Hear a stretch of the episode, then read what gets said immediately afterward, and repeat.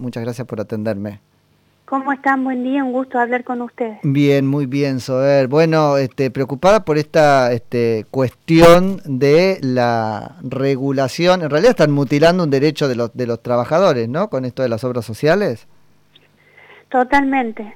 Nos parece absolutamente arbitrario e injusto lo que ha decretado el presidente de la Nación, porque además los trabajadores pasan a ser cautivos de una obra social, no pudiendo elegir libremente. Imagínate si hay una, una enfermedad preexistente o un tratamiento que está siendo ejecutado por determinada institución hmm. u obra social y que no puedas elegir este, una mejor calidad en todo caso o diferente a la que te puede proporcionar eh, la obra social en ese caso que te obliga el Estado durante un año a mantenerla. Ahora, acá la discusión es sobre el sujeto de la opción, porque uno ve la carta de este, Daer, ayer lo charlábamos acá con Piumato, e, ellos dan por supuesto que el que decide es o el empresario o el gremio. Estamos todos locos.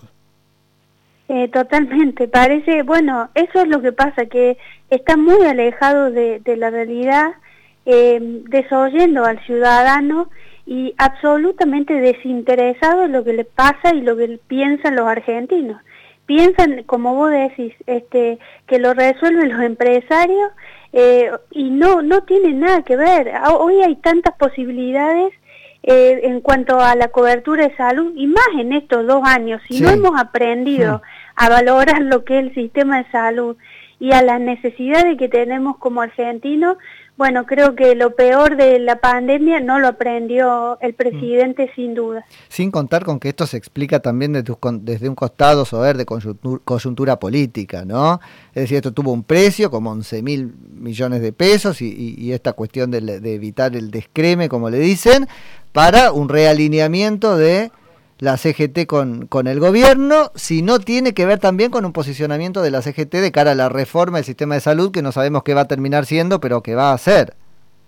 Es que es una obsesión de, del kirchnerismo, lo fue antes del 2015 y sin duda volverá a ser ahora.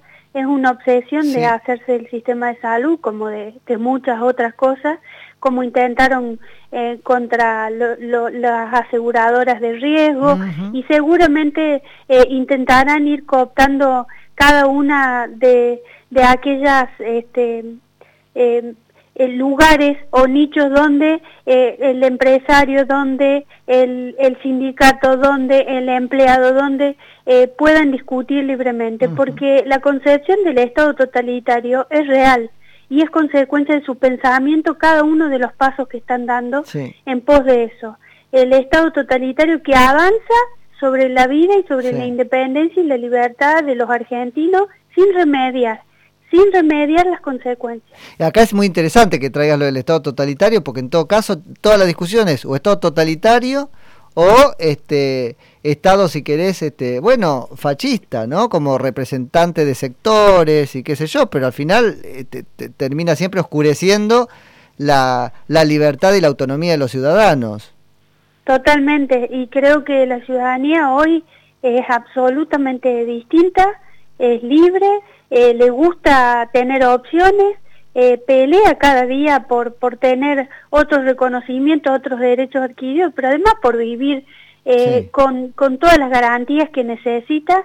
Y si siguen intentando estas cuestiones, bueno, creo que va el gobierno se va a tropezar con una ciudadanía muy activa como la que encontramos hoy cada día más presente en las discusiones. Sí, vamos a ver qué dicen este bueno, acá es otro tema todavía, pero sí, ¿qué dicen los hippies con OSDE? Que teóricamente los votan a ellos cuando se queden sin OSDE.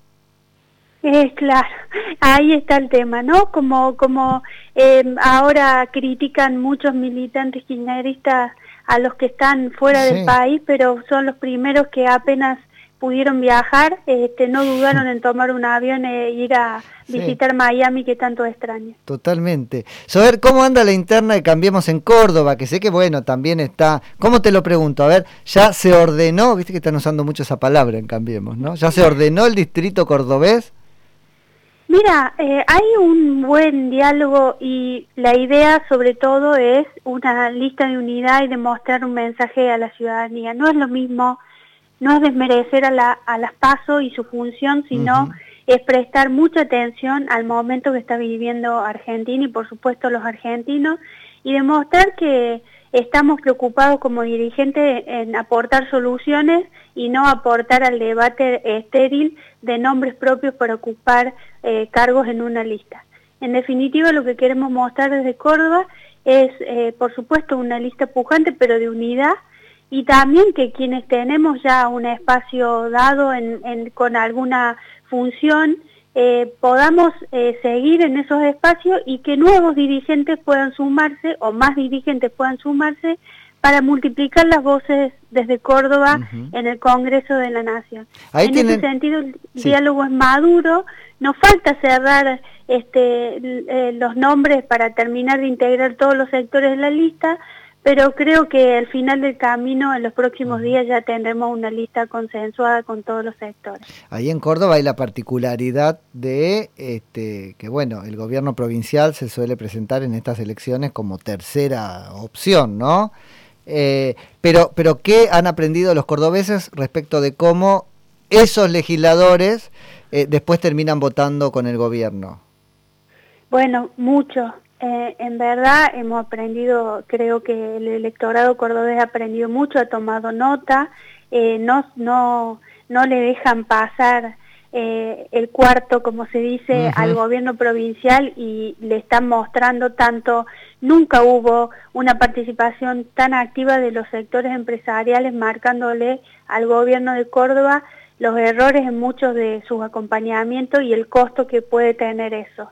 Por supuesto estamos ante un gobierno provincial también que entra en un cambio de era porque hay un, cambio etario en la dirigencia eh, de Hacemos por Córdoba y entendemos también que nosotros como dirigentes de Juntos por el Cambio lo que tenemos que interpretar es mucho más al electorado cordobés para aportar eh, los mejores nombres para ganar la provincia y también hacer un cambio radical en nuestra Córdoba.